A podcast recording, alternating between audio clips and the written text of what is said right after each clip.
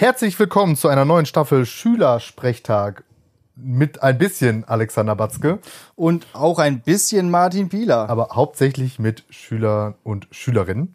Ähm, wir starten mit einem weiteren Hörspiel aus der Reihe Batzkes Literaturkurs. Genau. Und diesmal gibt es Alice im Wunderland. Und an dieser Stelle muss man auch sagen, es ist tatsächlich Schülerinnen-Sprechtag, weil in dieser Gruppe waren tatsächlich nur Schülerinnen beteiligt und übernehmen alle wichtigen Rollen in der äh, verrückten Teegesellschaft. Ich finde, das ist eine ganz gut gewählte Szene aus äh, Alice im Wunderland, weil da ja so viel Dialog passiert tatsächlich und weil so äh, abstruse Dialoge da geführt werden. Ich wollte gerade sagen, es ist sehr Alice im Wunderland prototypisch, was da abläuft. Genau, so. Es gibt das Murmeltier, es gibt den, den, den komischen Faselhasen, den Hutmacher und alles. Und äh, wie die sich dann gegenseitig da irgendwelche äh, ja, Rätsel auflegen und so, das ist schon ganz gut gewählt dafür. Aber man muss auf jeden Fall äh, konzentriert dabei bleiben, weil es ist schon wir. Ne? Also Einerseits, weil es so angelegt ist und andererseits ist es auch schwierig, teilweise die Stimmen auseinanderzuhalten dann doch, ne? Weil jetzt alle irgendwie relativ gleich klingen. Ja. ja, so wie Mädchen halt klingen. so, Alle Mädchen alle Mädchen klingen klingen, gleich. gleich. so. Okay. Ja, So. Ja. und mit diesem passenden Schlusswort viel Spaß mit Alice im Wunderland. Alice im Wunderland. Kapitel 7. Die verrückte Teegesellschaft. Gelesen von Davina, Kira, Lina, Nadja und Paulina.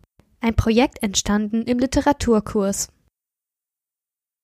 Vor dem Haus steht ein gedeckter Teetisch, an dem der Faselhase und der Hutmacher sitzen. Ein Murmeltier sitzt zwischen ihnen, fest eingeschlafen. Die anderen beiden benutzen es als Kissen und reden über seinen Kopf hinweg.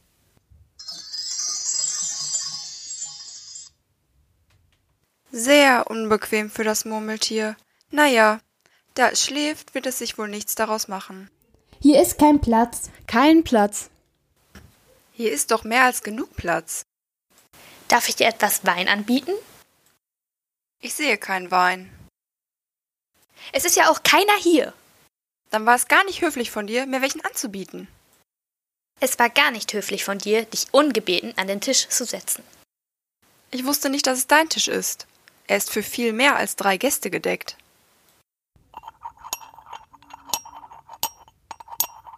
Dein Haar muss geschnitten werden. Du solltest keine persönlichen Bemerkungen machen. Es ist sehr grob. Warum ist ein Rabe wie ein Reiter? Eieiei, jetzt wird es spaßig. Ich bin so froh, dass Sie angefangen haben, Rätsel aufzugeben. Ich glaube, das kann ich raten. Meinst du, dass du die Antwort dazu finden kannst? Ja, natürlich. Dann solltest du sagen, was du meinst. Das tue ich ja. Wenigstens, wenigstens meine ich, was ich sage. Und das ist dasselbe. Nicht im geringsten dasselbe. Du könntest ebenso gut behaupten, dass ich sehe, was ich esse, dasselbe ist wie ich esse, was ich sehe. Du könntest auch behaupten, ich mag, was ich kriege, ist das gleiche wie ich kriege, was ich mag. Du könntest ebenso gut behaupten, ich atme, wenn ich schlafe. Ist das gleiche, wie ich schlafe, wenn ich atme. Sag ich doch. Den wievielten haben wir heute? Der Faselhase nimmt die Uhr und betrachtet sie trübselig. Dann tunkt er sie in seine Tasse Tee und betrachtet sie wieder. Hm, den vierten. Zwei Tage falsch. Ich sagte dir ja, dass Butter das Werk verderben würde. Es war die beste Butter. Ja, aber es müssen Krümel mit hineingeraten sein. Du hättest sie nicht mit dem Brotmesser hineintun sollen. Es war wirklich die beste Butter. Was für eine komische Uhr. Sie zeigt das Datum und nicht, wie viel Uhr es ist. Warum sollte sie? Zeigt deine Uhr, welches Jahr es ist? Natürlich nicht. Weil es so lange hintereinander dasselbe Jahr bleibt. Und so ist es gerade mit meiner. Hm, ich verstehe dich nicht ganz. Das Murmeltier schläft schon wieder. So wie immer. Das Murmeltier schüttelte ungeduldig den Kopf, ohne die Augen zu öffnen. Freilich, freilich, das wollte ich eben auch bemerken. Hast du das Rätsel schon geraten? Nein, ich gebe es auf. Was ist die Antwort? Davon habe ich nicht die leiseste Ahnung. Ich auch nicht. Hm, ich dachte, ihr könntet die Zeit besser nutzen als mit Rätseln, die keine Auflösung haben. Also, wenn du die Zeit so gut können würdest wie ich, würdest du nicht davon reden, wie wir sie anwenden, sondern wie sie uns anwendet. Ich weiß nicht, was du meinst. Ha, natürlich kannst du das nicht wissen. Du hast wahrscheinlich noch nie mit der Zeit gesprochen. Ich glaube nicht, aber Mama sagte gestern, ich sollte zu meiner kleinen Schwester gehen und ihr die Zeit vertreiben. So? Das wird sie dir schön übel genommen haben. Sie lässt sich nämlich nicht gerne vertreiben. Aber wenn man gut mit ihr steht, so tut sie einem beinahe alles zum Gefallen. Zum Beispiel, nimm den Fall, es wäre neun Uhr morgens, gerade Zeit zur Schule zu gehen. Du brauchst nur der Zeit einen kleinen Wink zu geben und ehe du durchs versiehst, ist es halb zwei, Essenszeit. Ich wünschte, es wäre es. Das wäre wirklich famos. Aber dann würde ich nicht hungrig genug sein, nicht wahr? Zuerst vielleicht nicht, aber es würde so lange halb zwei bleiben, wie du wolltest. So macht ihr es wohl hier? Ich nicht. Wir haben uns vorige Ostern entzweit, kurz bevor er toll wurde. Du weißt doch. Es war bei dem großen Konzert, das die Herzkönigin gab. Ich musste singen. O Papagei, o Papagei, wie grün sind deine Federn. Vielleicht kennst du das Lied? Ich habe etwas dergleichen gehört. Es geht weiter. Du grünst nicht nur zur Friedenszeit, du grünst nicht nur zur Friedenszeit, auch wenn es Teller und Töpfe schneit. O Papagei, o Papagei. O Papagei, o Mamagei, o Papagei, o Mamagei. Au! Verzeih, aber meine Ohren schmerzen davon. Denk dir, ich hatte kaum den ersten Vers fertig, als die Königin ausrief. Abscheulich! Der Mensch schlägt geradezu die Zeit tot mit seinem Geplärre. Aufgehängt soll er werden. Wie furchtbar grausam. Und seitdem hat sie mir nie etwas zu Gefallen tun wollen, die Zeit.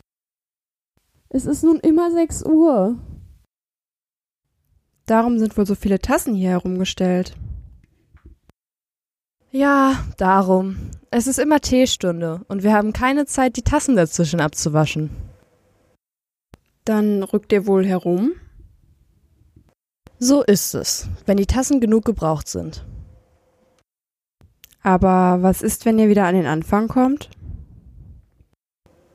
Ach, wir wollen jetzt von etwas anderem reden. Dieses Thema ist mir einfach zu öde. Ich schlage vor, die junge Dame erzählt eine Geschichte. Oh, ich weiß leider keine. Dann soll das Murmeltier eine erzählen. Wach auf, Murmeltier! Aua, ich hab nicht geschlafen. Ich habe jedes Wort gehört, das ihr Jungen gesagt habt. Na los, erzähl uns eine Geschichte. Ach ja, sei so gut. Und mach schnell, sonst schläfst du ein, ehe sie zu Ende ist. Es waren einmal drei kleine Schwestern, die hießen Else, Liese und Lilli, und sie lebten tief unten in einem Brunnen. Wovon lebten sie? Sie lebten von Sirup. Das konnten sie ja aber nicht, da wären sie ja krank geworden. Das wurden sie auch, sehr krank. Alice versuchte sich verzweifelt vorzustellen, wie eine so außergewöhnliche Art zu leben wohl sein mochte, aber es kommt ihr zu kurios vor. Aber warum lebten sie unten im Brunnen? Willst du nicht ein wenig mehr Tee? Ein wenig mehr? Ich habe noch keinen gehabt, also kann ich nicht mehr trinken.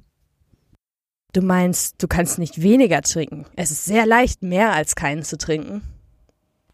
Niemand hat dich um deine Meinung gefragt. Ha, wer macht denn nun persönliche Bemerkungen? Alice weiß nicht recht, was sie darauf antworten soll. Sie nimmt sich da etwas Tee und Butterbrot. Also, warum lebten sie in einem Brunnen? Es war ein Sirupbrunnen. Den gibt es nicht. Wenn du nicht höflich sein kannst, kannst du die Geschichte selber erzählen.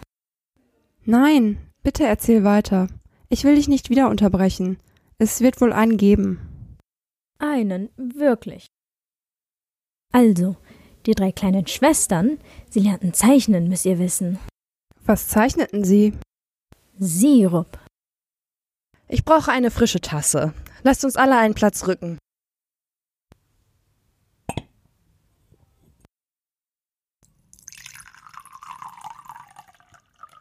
Aber ich verstehe nicht, wie konnten Sie denn Sirup zeichnen? Als ob nicht aller Sirup gezeichnet wäre, den man von Kaufmann holt. Hast du nie darauf gelesen? Feinste Qualität, allerfeinste Qualität, superfeine Qualität, du kleiner Dummkopf. Wie gesagt, sie lernten zeichnen und sie zeichneten allerlei, alles was mit M anfängt. Warum mit M? Warum nicht? Also, was mit M anfängt, wie Mausefallen, den Mond, Mangel und manches Mal. Ihr wisst, man sagt, ich hab das manches Liebe mal getan. Hast du je manches Liebe mal gezeichnet gesehen? Hm, wirklich, da du mich selbst fragst, ich denke kaum. Dann solltest du auch nicht reden. Dies ist für Alice nach der ersten Ermahnung zu fies. Sie steht beleidigt auf und geht. Das Murmeltier schläft augenblicklich wieder ein. Die beiden anderen beachten sie nicht, obwohl sie sich ein paar Mal umsehen, halb in der Hoffnung, dass sie zurückkommen würde. Als sich Alice zuletzt umblickt, versuchen der Hutmacher und der Faselhase das Murmeltier in die Teekanne zu stecken. Auf keinen Fall will ich da je wieder hingehen. Das ist die dümmste Teegesellschaft, in der ich in meinem ganzen Leben war.